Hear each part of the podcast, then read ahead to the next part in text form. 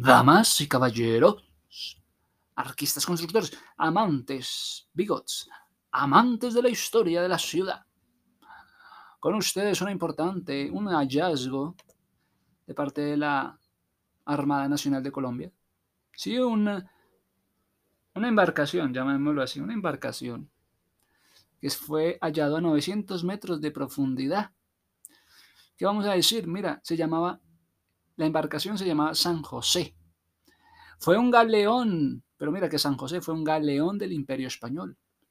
Esta embarcación construida en 1698. Mira, una embarcación del año 1698. Esto haciendo alusión al duque Aristides Eslava y de la familia eslava, en el astillero de Mapil, en Aguinaga, Usurbil, también en Guipúzcoa, España, por Pedro de, de Arostegui. Pedro de Arostegui con la especificación de Francisco Antonio Garrote. Mira que entonces tenemos a Pedro de Arostegui, tenemos a Francisco Antonio Garrote, pues mira que zarparon en el año 1706, junto con otros barcos para la mar, para el mar Caribe. Llegaron entonces a Cartagena de Indias, después de un mes de navegación. En el año 1708, junto con el San Joaquín y otros navíos de flota española, zarpó de Cartagena de Indias hacia Portobelo. El San José fue cargado con lingotes de oro, monedas de oro y plata, además de otras mercancías. Todo reunía el valor de 11 millones de pesos para la época. La flota fue atacada por buques ingleses y mira que se hundió, se hundió con un cargamento de batalla en la batalla de Barú. Te pueden decir, oye, pero ¿qué pasó en la batalla de Barú? ¿Cómo es eso? Pues mira que fue un combate naval en la península de Barú, acaecía el 8 de junio de 1708, siglo XVIII. Se desarrolló frente a las costas actuales del Caribe colombiano, en la batalla de Barú, cerca de Cartagena, entre una flota imperio español y una escuadra británica. Ah, qué interesante. La batalla de Barú los españoles contra los ingleses. El resto del galeón fueron descubiertos. Después, en el 2015, mira los hallazgos del 2015 acerca de este San José, por investigadores del Instituto Colombiano de Antropología y de Historia, el ICANN, y también el personal de la Armada Nacional y las Direcciones Generales Marítimas, la DIMAR, Dirección General Marítima, la DIMAR, en las costas cercanas a Cartagena, el hallazgo fue anunciado por el presidente colombiano Juan Manuel Santos. Hay planes para crear un museo en Cartagena con estos restos del yacimiento arqueológico. Vamos a tener museo de del yacimiento arqueológico de lo que fue la historia de San José, de la embarcación de San José, cómo los británicos los hundieron.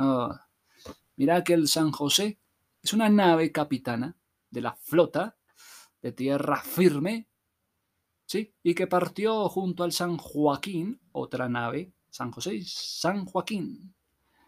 Las naves almirantas y diez buques de carga desde la ciudad de Cádiz, en España, en el año 1706. Y éstas se dirigían a Cartagena de Indias. A sabiendas de esta presencia, los buques ingleses hostiles, estaban hostiles los ingleses, muchachos, Debido a un conflicto con el trono español, se pusieron hostiles los ingleses. Entonces el rey Felipe V ordenó que se le brindara una fuerte protección. Bríndenle una fuerte protección a la em-, embarcación de San José, a la embarcación de San Joaquín, que se dirigen a las Cartagenas de Indias. El rey Felipe entonces ordenó una fuerte protección. Y esto significa 26 navíos. Entonces, el galeón San José arribó a Cartagena con la idea de que de dirigirse después a Portobelo. ¿Otra, ¿Otro puerto en Portobelo o qué? Pues sí, esto ya sería en Panamá, República de Panamá. para recoger entonces una gran cantidad de oro, plata y objetos valiosos que provengan del virreinato del Perú. Sí, querían esos objetos del virreinato del Perú. Sí, es que el virreinato del Perú venía a ser una entidad territorial del imperio español, creada por la corona española en el año 1542. Bueno, la capital era Lima y la ciudad de los reyes durante su dominio en el Nuevo Mundo. Mira que las fronteras del virreinato del Perú se establecieron, bueno, ahí. Sin embargo, su partida luego a Panamá, en Portobelo, se dilató dos años. ¿Qué pasó en 1708? Mira que el capitán, el señor José Fernández de Santillán, el conde de Casa Alegre, por fin resuelve partir a Portobelo, acompañado de una flota de protección. Listo, vamos para Portobelo. Tráiganme los 26 navíos para la protección. Mira, en Portobelo se discutió bastante tiempo si era seguro que este galeón zarpara de regreso a Cartagena. Según estaban advirtiendo desde Cartagena, un grupo de naves inglesas estaba merodeando el área. Pilas con los ingleses que están merodeando el área. No obstante, a pesar de que la mayoría negaba esto, el capitán Fernández determinó lo más conveniente era zarpar, entre otras razones para no perder la ayuda ofrecida por el francés Abraham Duque, Duquesne. Sí, adversario, claramente, en la última batalla del almirante holandés de Reuter, que se ofreció a escoltar a su regreso a España. Yo los escolto, diría entonces este almirante holandés de Reuter. Entonces Fernández consideraba que el galeón y la flota que los acompañaban estaban suficientemente blindados para repeler los ataques de los ingleses. ¿Y qué pasó? Cuéntanos. Conscientes del riesgo, el capitán Fernández zarpó hacia Cartagena el 28 de mayo del mismo año de 1700 acompañados por 16 barcos, entre los que se destacaban las naves militares de San Joaquín, las más emblemáticas de la flota y que contaba con 64 cañones, y también las de Santa Cruz, que dotaba de 55 cañones, pero para ese momento disponía solamente 44 cañones. Estas embarcaciones, junto con la embarcación de San José, eran las que transportaban la mayor parte de las mercancías de las Cartagenas de Indias y de Portobelo, gracias a su poderío ofensivo. Mirá, se querían llevar todo el oro y los lingotes de Cartagena y de Portobelo. Mientras tanto, los españoles realizaban sus diligencias en Portobelo. El capitán inglés Charles Wagger fue informado por varias espías en sus movimientos. En aquel tiempo estos colaboradores clandestinos infestaban las colonias españolas de las cortes del Caribe y servían como elemento esencial para qué? Para que los ingleses en sus fines de desestabilizar el imperio español querían desestabilizar el, imperio español atacando los navíos. Entonces el inglés Wagger, Fager, contaba con una flota bien armada y se dirigió a la ruta por la que el San José debía salir entonces pasar por para llegar a Cartagena. La emboscada de Wagger del Fager del inglés tuvo lugar muy cerca en las islas del Rosario. Mirad las historias de las islas del Rosario con la emboscada de los ingleses para robarles, para hundir el navío de San José y de San Joaquín. Sí, a unas 30 millas del puerto de Cartagena. El navío Kingston estaba dotado de 60 cañones. Abrió fuego contra el San Joaquín mientras el, el Expedition, comandado por el comandante inglés Wagger, Fager, arremetió contra el San José sin piedad. La idea principal del comandante inglés Wagger, Fager, era apoderarse del galeón para conseguir el preciado cargamento. Sin embargo, tras una hora y media de intercambio de fuego, el San José sufrió una explosión que lo llevó al fondo del océano de las 600 tripulaciones que iban a bordo Solo 11 de 600, solo 11 sobrevivieron, muchachos. Entonces, habría que buscar este tesoro. Una pregunta, muchachos, responde. Si tienes las agallas, ¿habría que buscar el tesoro? Pues mira que a partir de 1980, varias empresas y buscadores de tesoros intentaron localizar el tesoro, valorado en 10 mil millones de dólares. Entonces, en el 2011, una corte de Washington declaró el galeón como propiedad del gobierno de Colombia. Ah, bueno, este galeón de San José es propiedad de Colombia. Mira que la empresa es Sea Search Armada. Había presentado a final de marzo un argumento para que el recurso de apelación contra la República de Colombia ante la Corte de Apelaciones del Distrito de Columbia, en el que continúan reclamando sus derechos sobre el tesoro del galeón. Mira que estos que se llamaban esa empresa Sea Search Armada apelaron a la decisión tomada por la Corte Federal de los Estados Unidos en el 2011 entonces esta resolvió con un fallo favorable a los argumentos de Colombia. Al propugnar, nos querían robar la historia, estos ingleses o gringos, la prescripción e improcedencia de la acción judicial presentada por estos Sea Search Armada. La empresa estadounidense recurrió a la corte de su país después de que el gobierno de Colombia se negara según su relato, a cumplir la orden dictada en el 2007 en la Corte Suprema de Colombia, que concede a la compañía la mitad del tesoro. Una vez que éste fuera rescatado de las profundidades, querían la mitad del tesoro estos gringos. Querían robarse la mitad del tesoro solamente por hallar rescatado, por dedicarse a las profundidades del océano.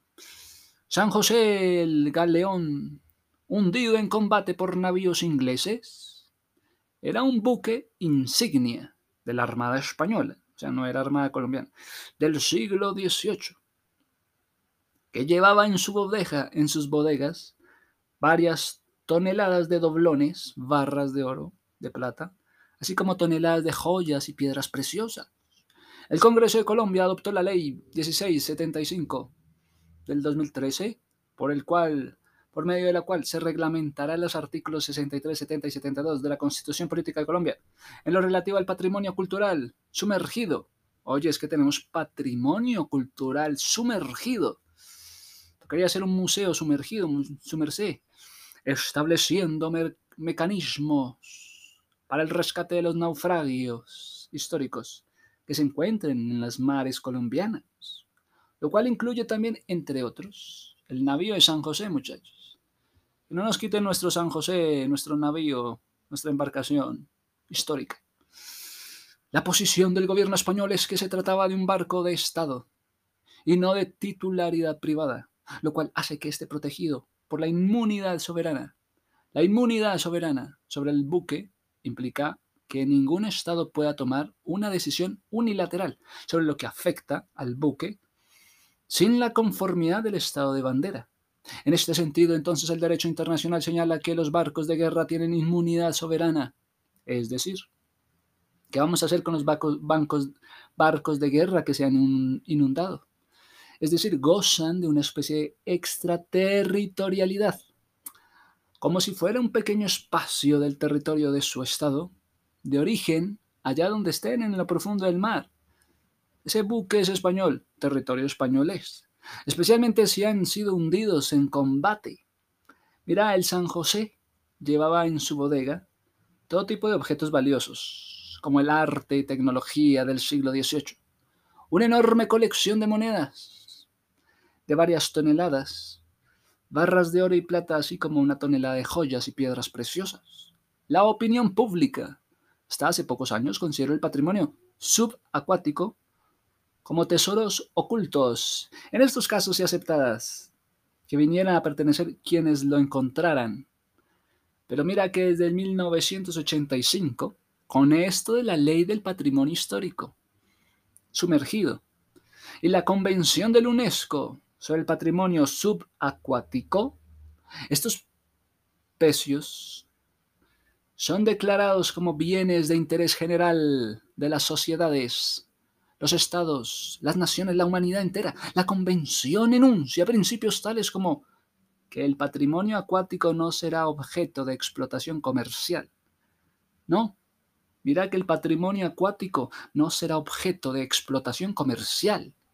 Y muy especialmente la preferencia por la conservación del in situ de este tipo de restos arqueológicos y desde luego respeta el principio de la inmunidad soberana de los buques de guerra españoles. Es que los buques de guerra españoles tienen una inmunidad. Sin embargo, Colombia no forma parte de la Convención de la UNESCO, por lo que no está obligada a respetar la soberanía del barco como española, sino que, por el contrario, en su territorio puede disponer del mismo territorio a su disposición. Mira que el Consejo de Estado de Colombia conoció este caso en razón de diferentes polémicas que se suscitan alrededor del afamado tesoro. Mediante sus sentencias, esta corporación judicial se pronuncia aseveradamente que se consideran tesoros ocultos todos los restos que se encuentren dentro del barco, toda vez que los mismos no tengan ninguna marca o signo distintivo. En caso de poseer uno de esos símbolos, se considera como patrimonio cultural, muchachos, o en razón de ello debe ser conservado. La Universidad Nacional de Colombia hace poco emitió un concepto en lo cual recomendó al gobierno nacional el estudio previo de la zona. Antes de cualquier modificación del territorio, irá. Los de la Universidad Nacional dicen que hay que estudiar esta zona. Estudien el territorio, la zona, antes de cualquier modificación de territorio. El mismo sigue en análisis, aunque se ha parado la exploración. ¿Qué pasó en el, en el año 2018? A raíz de esta situación se creó un observatorio de patrimonio cultural. observatorio de patrimonio cultural, muchachos. Subacuático. ¿Qué vamos a hacer con el patrimonio subacuático? El patrimonio cultural subacuático común y compartido. Estás queriendo decir que hay un patrimonio cultural subacuático compartido para evitar conflictos similares en el futuro. Pues a pocos días de la segunda vuelta de las elecciones presidenciales del 2022, el gobierno colombiano mostró nuevas imágenes de alta calidad y anunció el hallazgo de dos nuevos hundimientos. Mira que había dicho el señor Gabriel García Márquez respecto al hundimiento de la embarcación de San José. En las primeras páginas, el amor en tiempos de cólera.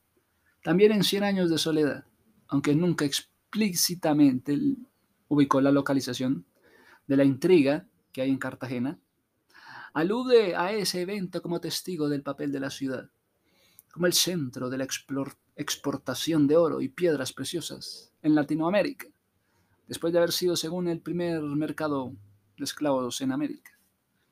Entonces tenemos ahí el tema de Galeón, pero también el tema de las flotas, flotas de Indias, flotas de los tesoros españoles, muchachos. Es un mecanismo de funcionamiento de monopolios comerciales españoles con América. Constituye entonces la llamada carrera de Indias, así le han llamado a los tesoros españoles en Cartagena, carrera de Indias, sí, que tiene que ver con el comercio y la navegación de España. Bueno, muy interesante, muchas gracias. Sabremos más de esta noticia de interés cultural.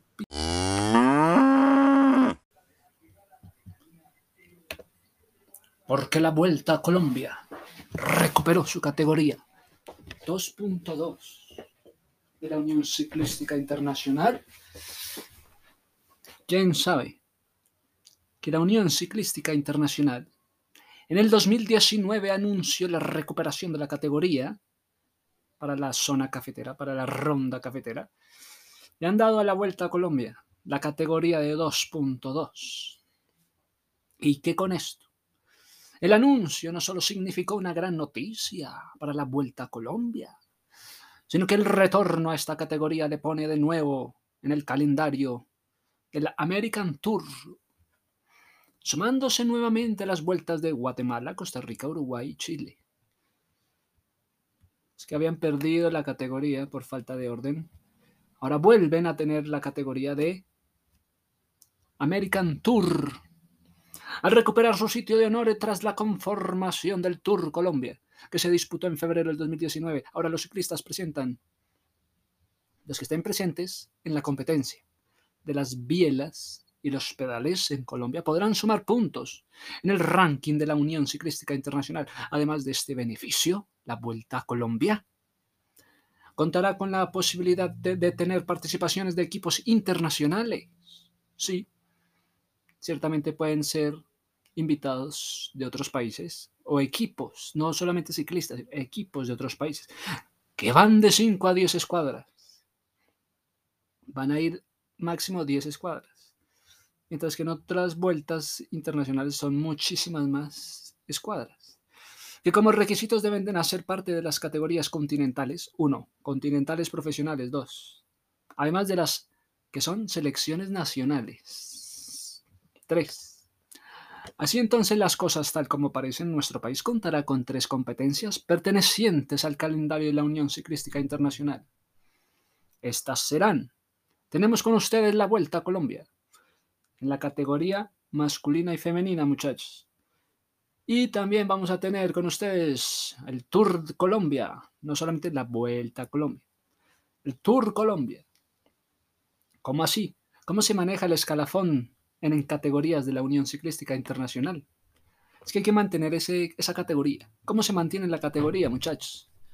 Luego de una reforma en el calendario internacional del ciclismo en carretera, la Unión Ciclística Internacional configuró el calendario en tres divisiones. Mira, es que ellos tienen configurado tres divisiones. La Unión Ciclística Internacional, llamada World Tour. World Tour. Esta es la máxima categoría a nivel mundial competencias como el Tour de Francia, muchachos, porque tiene tanto nombre la Vuelta a España y el Giro a Italia. Pues porque son la categoría World Tour, como la máxima gala ciclística. Esta es la gala ciclística de mayor competencia. Entonces, todos quieren superar, todos quieren llegar a esa categoría. Bueno, entonces la Vuelta a Suiza o la Tirreno Adriático o la Criterium del Piné. Mira, tan curioso. Hay otra categoría que le sigue, la Pro Series, la Pro Series, Pro, Pro Series. La segunda categoría ciclística a nivel mundial. En esta se destacan competencias como la, la Vuelta a San Juan, la Vuelta a la Comunidad Valenciana, la Vuelta a Andalucía, Vuelta a Burgos, el Giro de Milán, Milán, Turín, el Tour de Luxemburgo. Entonces son otras categorías. Como que la gente espera que lleguen algún día a la élite. Pero mira que hay más categorías. No solamente es la UCI Pro Series, sino también la circuitos continentales. Circuitos continentales. Están hablando de continentes. Dentro de las cuales encontramos esta tercera categoría. Ya no son series, sino son ahora circuitos continentales. ¿Y qué? Pues que fue creada en el 2005. Dentro de ellas van a destacarse los circuitos representativos de un continente, Europa, otro África, otro Asia, otro Oceanía, otro América. Entonces van a haber circuitos continentales. ¿Cuántos continentes? Cinco. Aquí se encuadran las competencias. Entonces acá tenemos a la Vuelta a Colombia, muchachos. La Vuelta a Colombia 2.2 está dentro de la categoría de la Unión Ciclística Internacional, dentro de los circuitos continentales. O sea que todavía le falta escalar a Pro Series para llegar al World Tour después. O sea que la Vuelta a Colombia tiene que subir de categoría a la Pro Series, donde están otras ciudades, otros, otras, otros tour. La Vuelta a Colombia está entonces en la tercera categoría, mientras que el Tour de Francia está en la primera categoría. Pues comprendemos. La tercera categoría después de World Tour sigue Pro Series y después circuitos continentales. Ahí tenemos la vuelta a Colombia, muchachos. ¿Que puede presentar equipos profesionales continentales? Sí, sí puede. Presenten equipos profesionales, por favor, para la vuelta a Colombia. Equipos profesionales. Uh, ¿Desde cuándo? Será entonces la Vuelta a Colombia 2.0, no 2.2. La categoría 2.2 de la Unión Ciclística Internacional por temas de pandemia no se utilizó para la edición del 2020, muchachos. en las pruebas masculinas y femeninas. Sin embargo, Mauricio Vargas, presidente de la Federación Colombiana de Ciclismo, confirmó a Señal Colombia. Deportes, que a partir de la edición del 2021 estará presente en esta categoría en la carrera. Hay una nueva categoría donde está la Vuelta a Colombia. ¡Ay, qué rico! Sí, supuestamente son circuitos continentales. Hace parte de esa serie, de esa categoría. O sea que está dentro de la categoría de, de continental, dentro, representando América. América, está representando América, muchachos. Ah, sí, ya bueno. Muchas gracias. Muchas, muchas gracias.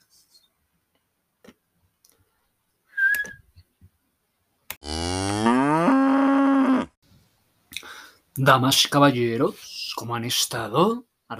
Arquistas constructores o bigots, exploradores de la historia, esta vez acercándonos a la historia de Santa Fe, de Bogotá. Que que la arquitectura colonial, bueno, que el urbanismo en Santa Fe, mira que van a tener que hablar de sectorización. Sí, la ciudad sufrió una época de sectorización dentro de lo que nos vamos a, ir familiarizando con el núcleo central. Mira que hubieron varias partes, en cuatro partes, dividieron la, la ciudad en cuatro partes, se llama sectorización, el núcleo central, haciendo énfasis entonces en el barrio de la catedral, ¿sí? Y también los adyacentes del palacio, lo que es el barrio San Jorge o lo que es la Candelaria. Entonces primero el núcleo central, porque después viene el núcleo septentrional. Mira, cuando te digo que primero es el central, después el septentrional, después el meridional, donde haremos énfasis en el barrio de Santa Bárbara. Ah, bueno, pero resulta que son cuatro sectores. Núcleo central, barrio La Candelaria, núcleo septentrional, barrio Las Nieves, núcleo meridional, barrio Santa Bárbara, y también finalizamos al occidente con el San Victorino. Vámonos entonces. Con ustedes el sector del núcleo central. ¿Qué vamos a encontrar ahí? Además de la catedral, además de la Candelaria, además de la capilla del Sagrario, además del colegio El Rosario, además de la casa del Cabildo Eclesiástico, además del convento de Santo Domingo, además de la Santa Clara, además, ¿qué más? El colegio de Santo Tomás de Aquino, vamos a encontrar unos lugares exquisitos. Mira que el núcleo central tenía prácticamente los mismos límites de la ciudad en sus comienzos. O sea que el núcleo central es como la base, porque dice que va a tener los mismos límites de la ciudad al comienzo, o sea, al norte. Sus límites sería el río Bicachá, lo que se conoció como el río San Francisco, estaba al norte como límite. Al sur, al sur tendrían por límite el río Manzanares, o sea, el río San Agustín. Al norte, río San Francisco, al sur, río San Agustín. Al oriente, ¿a quién? ¿A quién? Más o menos la actual carrera quinta. La quinta. Y al occidente, más o menos, ¿con qué van a limitar? Con un barranco que estaba a la altura de la actual carrera décima. Mirá entonces cómo son los límites de este núcleo central de Santa Fe, teniendo al oriente la quinta, al occidente la décima. Entonces el núcleo central ya sabemos por dónde va. El predominio de este sector central, como núcleo central, fue contundente, como quien dice, ah, es la Candelaria, muchachos. Siendo su área, la sexta parte de la urbe. ¿Cuál es la importancia de la Candelaria? No, pues que parte del núcleo central de lo que fue entonces la sectorización de la Santa Fe, de Santa Fe en el siglo XIX. Bueno, mira tan curioso, el predominio de este sector central fue contundente, un gran predominio en la historia, en la ciudad de la Candelaria. Siendo su área la sexta parte de la urbe, solamente una sexta parte de toda la ciudad. Su población llegó a fines de la colonia. Su población era del porcentaje de 41% del total. ¿Sí? representaba el 41% de la población, los del núcleo central, los de la Candelaria. Otro factor, casi la mitad, otro factor que contribuyó poderosamente a la preponderación del barrio de la catedral, del barrio de la Candelaria, fue una, fue que la casi totalidad del comercio se concentró dentro de, de esos límites, especialmente en la séptima, que diga, en la calle real, que después vino a ser la séptima. Ahí se concentró casi la totalidad del comercio sobre la, alrededor de la séptima. También debo destacar el hecho de que en este sector estaba el mayor número de casas de dos pisos. El mayor número de casas que tenían dos pisos, ¿dónde estaban? Ah, pues en la Candelaria tenían que estar la casa de dos pisos.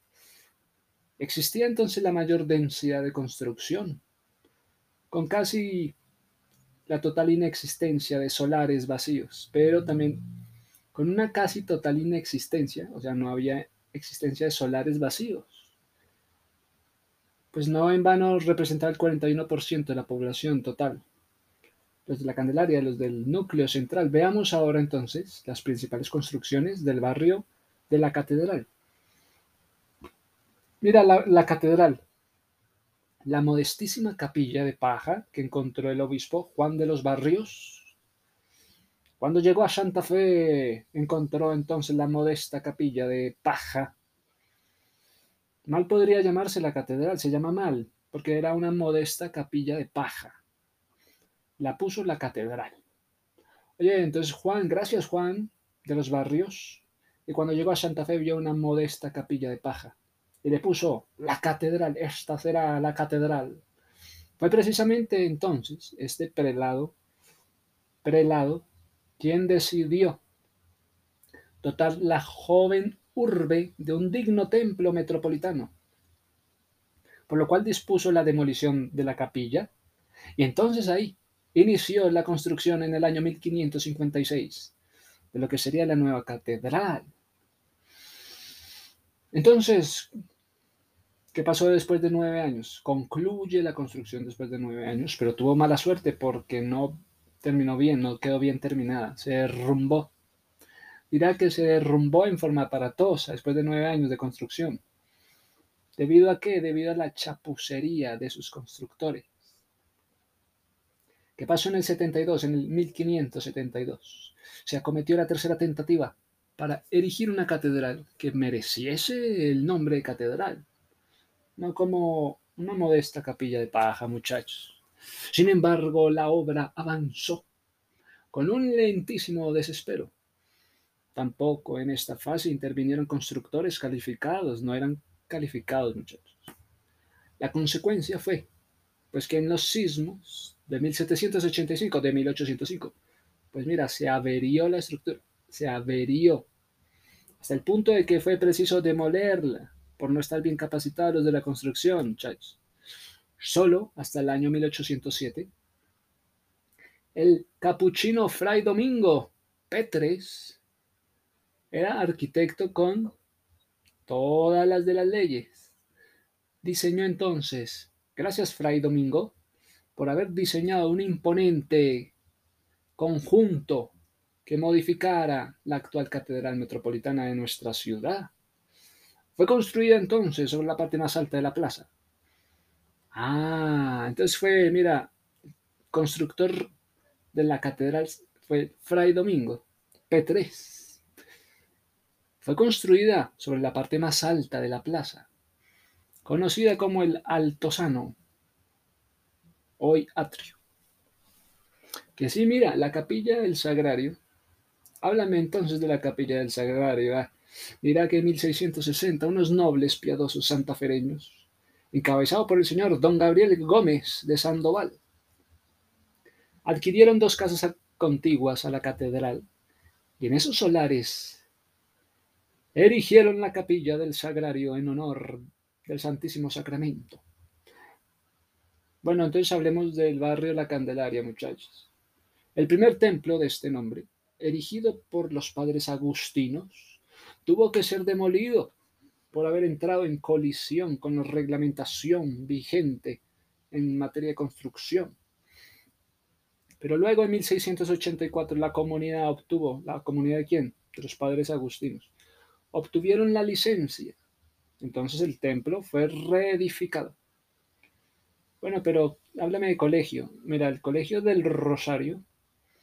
¿Cuál es la historia? Mira, en el año 1651 el rey Felipe IV otorgó licencia al entonces arzobispo del nuevo reino, el señor Fray Cristóbal de Torres.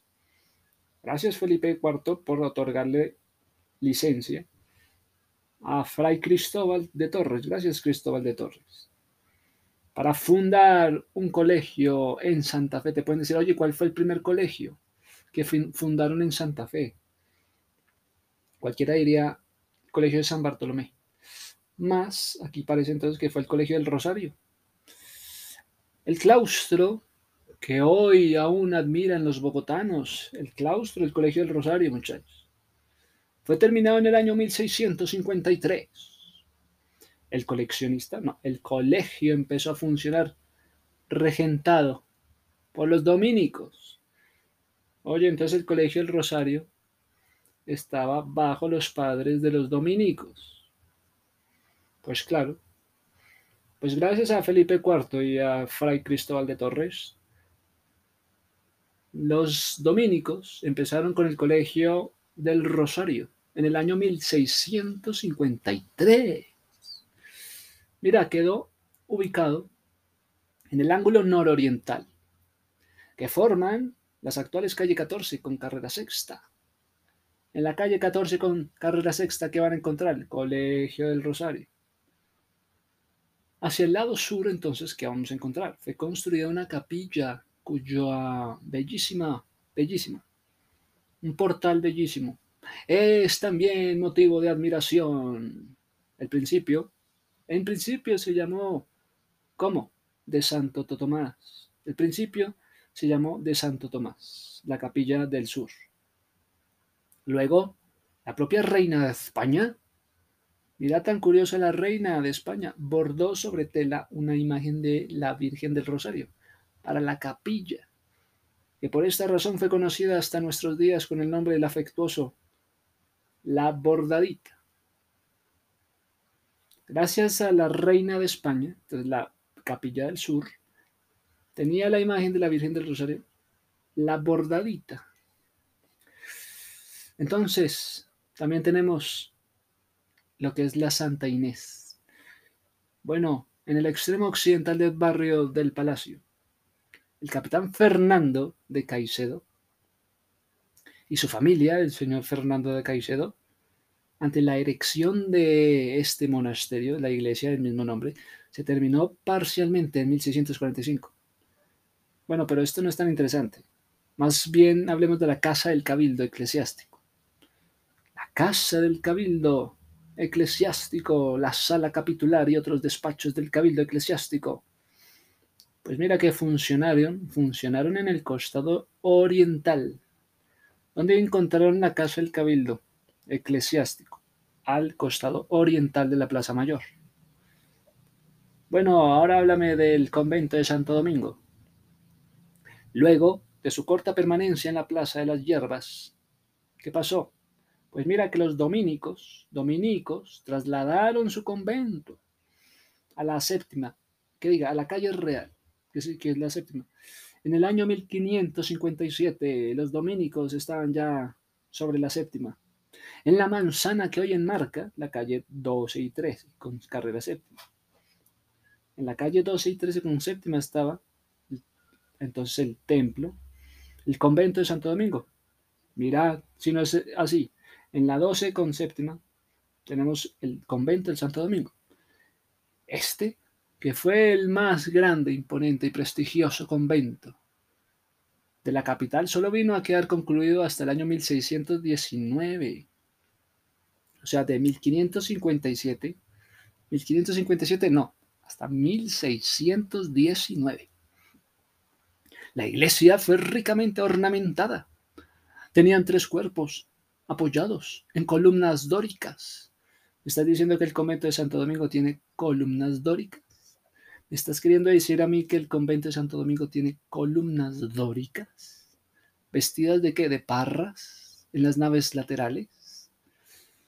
Habían magníficos retablos. Mira que el claustro del convento fue el más amplio que se haya construido en Santa Fe. El claustro del convento fue el más amplio en Santa Fe. Y mira que su arquería descansaba sobre 182 columnas. Estás queriendo decir que hay, habían 182 columnas dóricas. Mira un templo con 182 columnas. Acabando entonces esta capital de celebrar el cuarto centenario de su fundación, un frío inexorable acto, acto de vandalismo oficial redujo a escombros la que fue una de las más soberbias obras arquitectónicas de nuestra era colonial, para erigir en su lugar un afrentoso edificio que hoy avergüenza a Bogotá. Bueno, tenemos la obra de Santa Clara. El arzobispo Arias de Ugarte promovió la fundación de un monasterio, promueve la fundación de un monasterio para las monjas clarisas.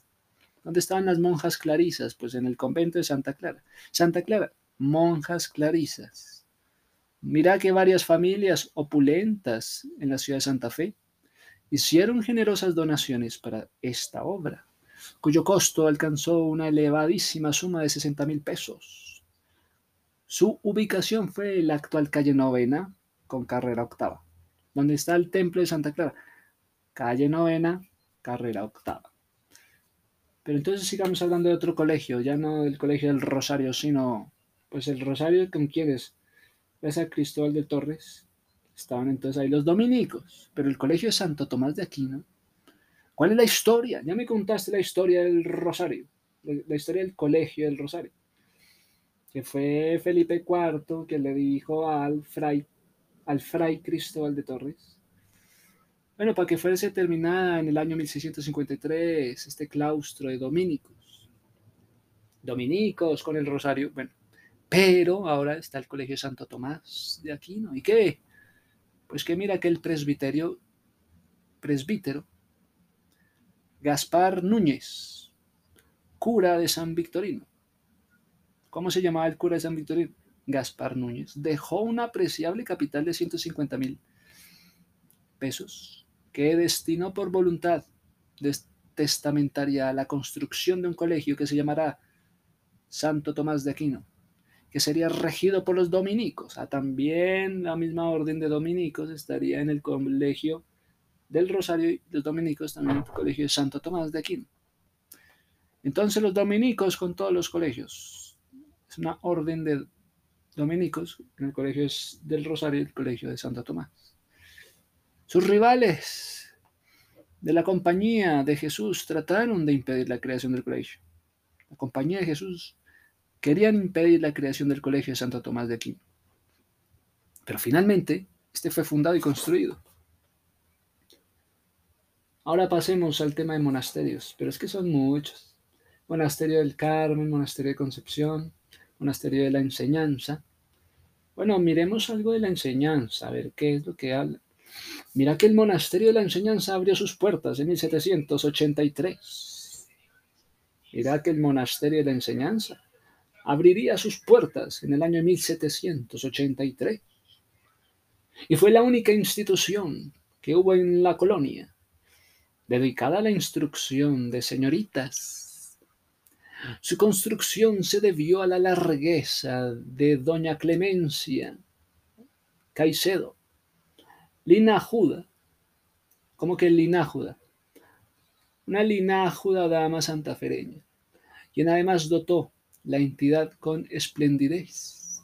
Estaba en la actual calle 11, con carrera quinta, carrera sexta. Ah, bueno, eso es el monasterio de la enseñanza. Listo. Así pues sí. ¿Qué tal si te hablo de el templo de San Ignacio y el colegio de San Bartolomé. Sí, háblame del colegio de San Bartolomé. Máxima institución de docentes de los jesuitas. Ah, San Bartolomé ya no es de los dominicos, sino de los jesuitas. Oh, jesuitas con San Bartolomé. Bueno, obtuvo licencia real para operar en el año 1600. Dos, gracias a las gestiones del arzobispo Lobo Guerrero. Este arzobispo Lobo Guerrero pues estaba con los San Bartolomé, con los jesuitas. Gran amigo de la compañía de los jesuitas. entonces fue gracias a Lobo, gracias Lobo, por el Colegio San Bartolomé.